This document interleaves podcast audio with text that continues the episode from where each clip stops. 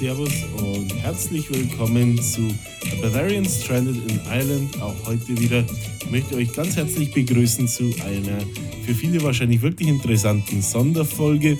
Heute soll es um den berühmt-berüchtigten St. Patrick's Day gehen, den irischen Nationalfeiertag. Ein Tag, wo sich viele vielleicht wundern, wie genau sieht der denn eigentlich authentisch aus, beziehungsweise was steckt dahinter, wie sieht es da aus mit der Geschichte dahinter, mit Traditionen, was wird gegessen, getrunken. Wird ja wirklich nur in Irland gefeiert werden? Nein, wo auf der Welt wird denn der St. Patrick's Day überall begangen? Bevor wir aber auf den St. Patrick's Day und den heiligen Patrick äh, näher eingehen, hier an dieser Stelle noch einmal ein paar Anmerkungen zum Podcast bzw. zur Technik des Podcasts.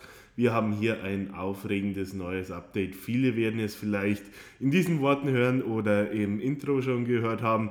Ich habe kürzlich einen Schritt gehen können, der es uns ermöglicht, äh, mit der Audioqualität nochmal auf ein gänzlich neues Level zu kommen. Das bisherige Ansteckmikrofon habe ich in der vergangenen Woche durch ein äh, Studiomikrofon vom australischen Hersteller Rode ersetzen können und hoffe damit wirklich die Qualitätsstandards, weil die möchte ich für euch so weit wie es irgendwie geht und so hoch wie es irgendwie geht halten, nochmal wirklich deutlich nach oben anpassen können. Natürlich stehe ich auch hier, wenn jemand irgendwelche Fragen oder Anmerkungen, egal welcher Natur, zum Mikro, zur Technik drumherum hat, gern immer her damit per E-Mail über die sozialen Medien. Ihr kennt die Story, ihr wisst Bescheid.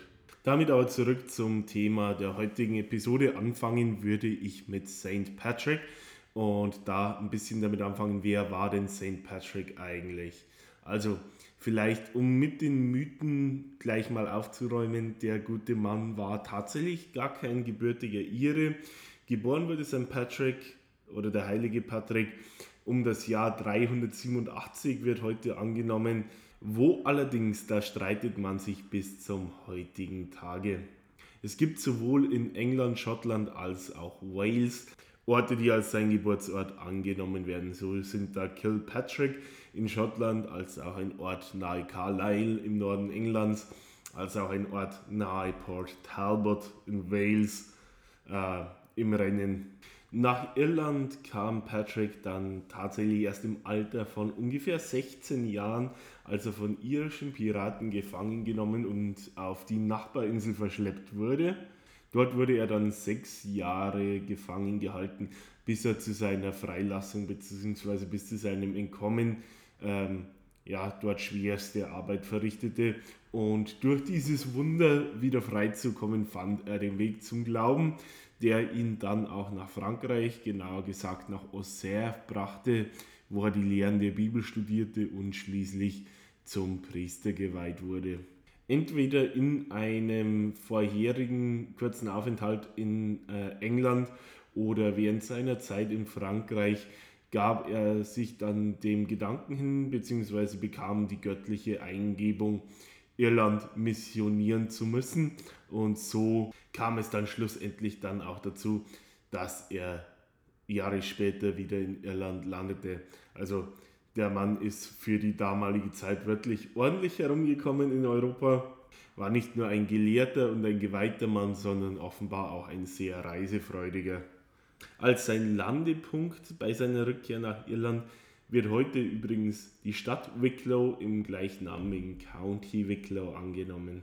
Der Bischof, der übrigens nicht auf den Namen Patrick getauft war, sondern der mit echten Namen Mavin Sukat, ich hoffe, ich spreche diesen walisisch anmutenden Namen korrekt aus, fand sich aber in Wicklow nicht besonders willkommen, sodass er sein Wirken nach dem heutigen Scarries im Norden des County Dublin verlegte und dort begann die Menschen über die Bibel und das Wirken Jesu in Kenntnis zu setzen und selbst begann Priester zu weihen, bevor er dann weiter nach Norden zog. Eines der Hilfsmittel, dessen er sich dabei bediente, um den Menschen den Glauben zu veranschaulichen, war dabei das dreiblättrige Kleeblatt, in Irland heute auch als Shamrock bekannt. Er benutzte die drei Blätter dieses Blattes dabei als Symbole für die Dreifaltigkeit aus Vater, Sohn und dem Heiligen Geist. Während dies nicht historisch belegbar ist, so wurde es doch als eines der gängigen Zitate und eine der gängigen Überlieferungen des heiligen Patrick und dabei auch ganz nebenbei zu einem der Symbole, nicht nur für den St. Patrick's Day als solches, sondern auch für Irland im Allgemeinen.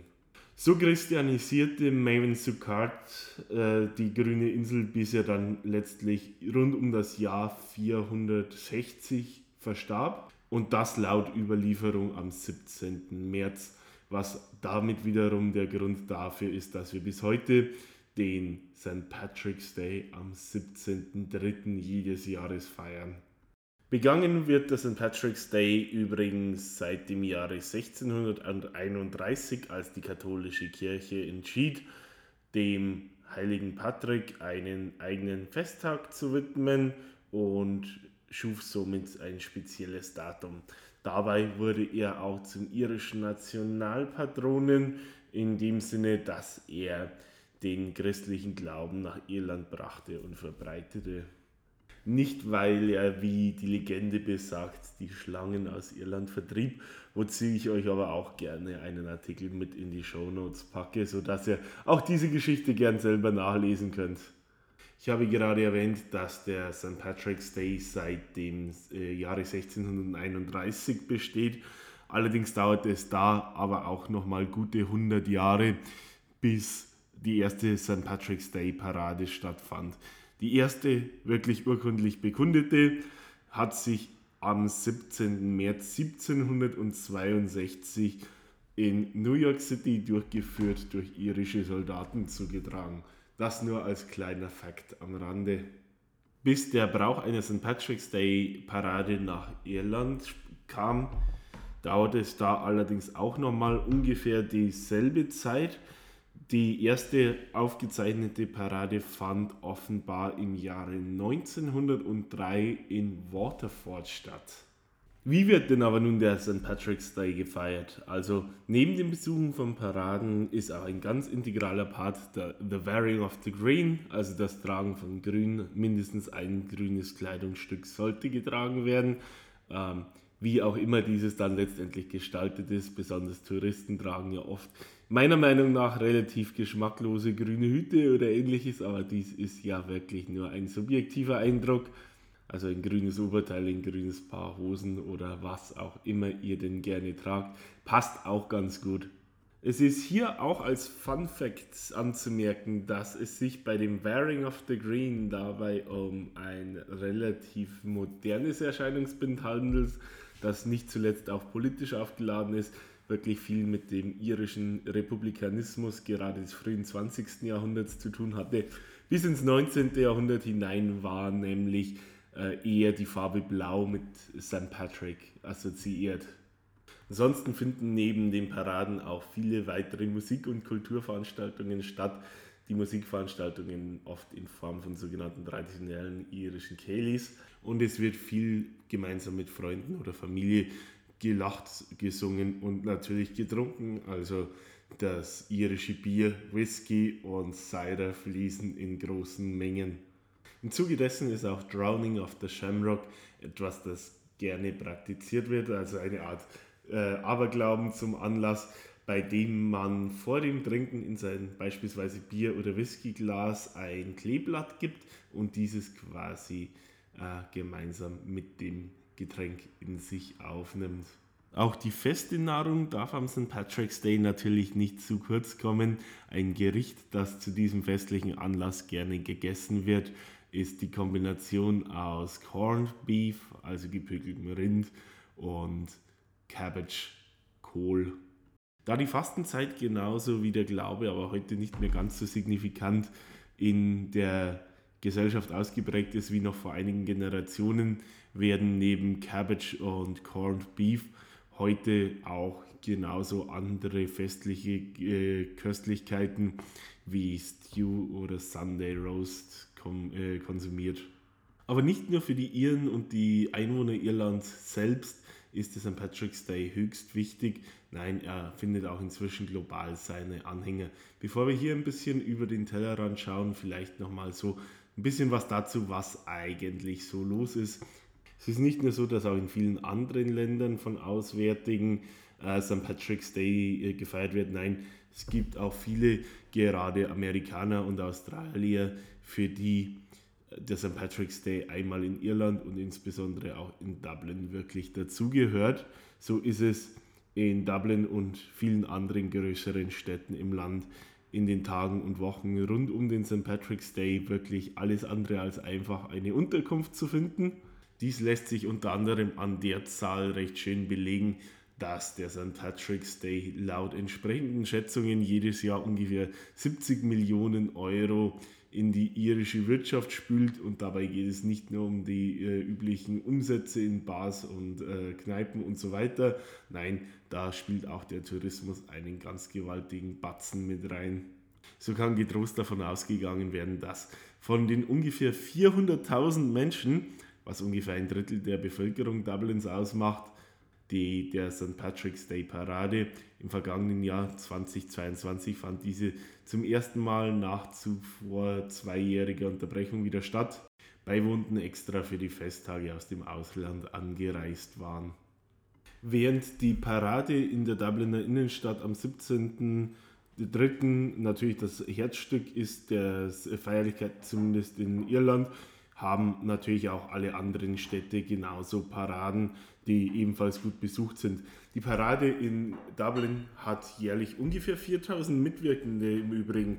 Also nicht nur viele, viele hunderttausend Besucher, sondern auch eine große Zahl an Mitwirkenden und dabei Vertreter von allen öffentlichen Einrichtungen, von Universitäten über Feuerwehr, Polizei, Militär bis hin zu Verkehrsdienstleistern und so weiter und so fort. Brauereien dürfen natürlich auch nicht zu kurz kommen.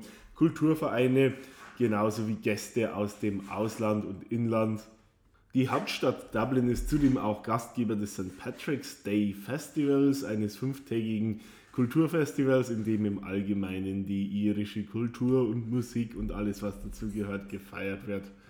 Genauso hat zum Beispiel Tullamore im County Offaly ein, ähm, ja, ein irisches Festival sozusagen, das genauso kulturelle Ereignisse ähm, zur Schau stellt und feiert. Die Städte Wicklow und Longford, also ich meine nicht die Countys, sondern tatsächlich die Städte haben ebenfalls entsprechend folklorische Ereignisse, genauso wie natürlich Cork City und die, Town, äh, die Stadt Killarney im County Kerry äh, mit ihren Paraden einiges zu bieten haben. Auch der Norden Irlands hat zu diesem Anlass einiges zu bieten, so zum Beispiel Downpatrick, die kleine Stadt im County Down, in deren Kathedrale der heilige Patrick angeblich begraben liegt, hat ein Community Festival genauso wie Armagh, eine Stadt, die eine nach dem Heiligen geweihte äh, Kathedrale besitzt, ein, ein eine Woche dauerndes Festival hat. Diese und weitere Tipps, was Veranstaltungen rund um den St. Patrick's Day angeht, könnt ihr auf discoveringisland.com nachlesen. Ich verlinke euch den Artikel ebenfalls in den Show Notes. Jetzt haben wir aus Irland selbst einiges gehört. Jetzt möchte ich doch zum Abschluss der Episode nochmal über den Tellerrand in die weite Welt hinausschauen und gemeinsam mit euch betrachten, wo wird denn sonst noch der St. Patrick's Day gefeiert? Was gibt es vielleicht an Paraden, auch bei euch in der Nähe oder ähnliches? Wo er sagt, wenn ihr nicht nach Irland fliegen könnt oder wollt, aber dennoch den St. Patrick's Day mit großen Menschenmengen feiern, dann könnt ihr euch da wirklich inspirieren lassen. Oder vielleicht seid ihr gerade irgendwo im Urlaub, wo es eine gibt. Ganz zu Beginn möchte ich euch da mal mit einer Zahl schocken. Es ist heute so, dass der St. Patrick's Day in insgesamt über 200 Ländern dieser Welt in irgendeiner Form gefeiert wird. Ja, ihr habt richtig gehört, 200, also so gut wie alle. Ganz vorne steht dabei, man könnte es fast vermuten, so die englischsprachige Welt und da gerade Australien und Nordamerika. Naja, Nordamerika gerade mit den Vereinigten Staaten, wo ungefähr 30 Prozent der Bevölkerung in irgendeiner Form irische Wurzeln haben und wo es in den 1700ern mit den Paraden losging, war da doch ein naheliegender Ort, denke ich. Und neben dem weltbekannten Bild des grün gefärbten Hudson Rivers wird in den Vereinigten Staaten auch mit entsprechenden Paraden kräftig gefeiert. So wird das Land der unbegrenzten Möglichkeiten in der folgenden Auflistung einige Male auftauchen. Ich möchte euch nämlich gerade so ein bisschen die größten St. Patrick's Day äh, Paraden global aufzählen. Da haben wir natürlich ganz vorne Dublin, danach Manchester in England, Boston, Chicago, New Orleans, New York und Savannah in den Vereinigten Staaten. Also da haben wir einmal die Staaten äh, Massachusetts, Illinois, Louisiana, New York und Georgia vertreten. Dann haben wir nochmal England und dann an nächster Stelle das größte Festival bzw. die größte Parade auf dem europäischen Festland.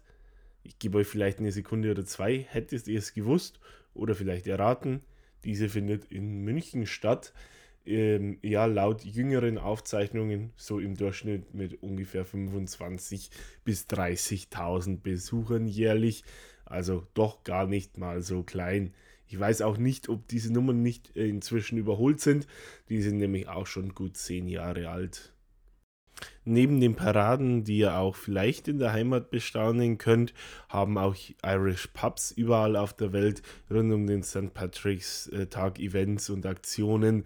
So habt ihr oft wirklich traditionelle Musikabende, Getränke, Specials, wirklich dedizierte Partys und sonst noch vieles, vieles mehr, was euch da ein entsprechendes Feeling geben könnte, wo ihr den Anlass auch gebührend feiern könnt. Ins Feiern möchte ich euch nämlich jetzt auch entlassen. Ich wäre damit soweit mit meinen Ausführungen zum St. Patrick's Day bereits wieder am Ende. Ich hoffe, ich habe euch dabei gut informieren und unterhalten können. Wenn es noch was gibt, sei es Fragen, Feedback, alles weitere, kommt gern über die Kanäle, die ich zu Beginn der Episode auch genannt habe, auf mich zu und ich schaue, wie ich euch am besten weiterhelfen kann. Gerne auch bei Mitwirkungsinteresse und allem Möglichen, was euch sonst vielleicht noch in den Sinn kommt. Genauso wie immer auch sonst der Aufruf, wenn ihr Arbeitskollegen, Freunde, Familienmitglieder habt, die am Leben in Irland interessiert sind, vielleicht auch einfach am St. Patrick's Day in diesem konkreten Fall, lasst ihnen diese Episode zukommen, weist sie darauf hin, lasst sie die auch gleich in den bevorzugten Kanälen ähm, abonnieren, sodass sie weiter mit Neuigkeiten und Tricks und allem weiteren, was es sonst von der grünen Insel zu wissen gibt, bespaßt werden. Nächste Woche gibt es dann direkt nochmal ein kleines Special von meiner Seite. Es gibt nämlich einen größeren technischen Launch, über den ich euch ein bisschen was erzählen würde. Also wenn ihr da gleich von Anfang an mit dabei sein wollt und alles, was es zu wissen gibt, dazu erfahren wollt, hört auch nächste Woche wieder rein. Bis dahin wünsche ich euch eine schöne Zeit. Lasst es euch am St. Patrick's Wochenende richtig gut gehen. Feiert schön, trinkt ein Guinness für mich mit oder was euch sonst so schmeckt.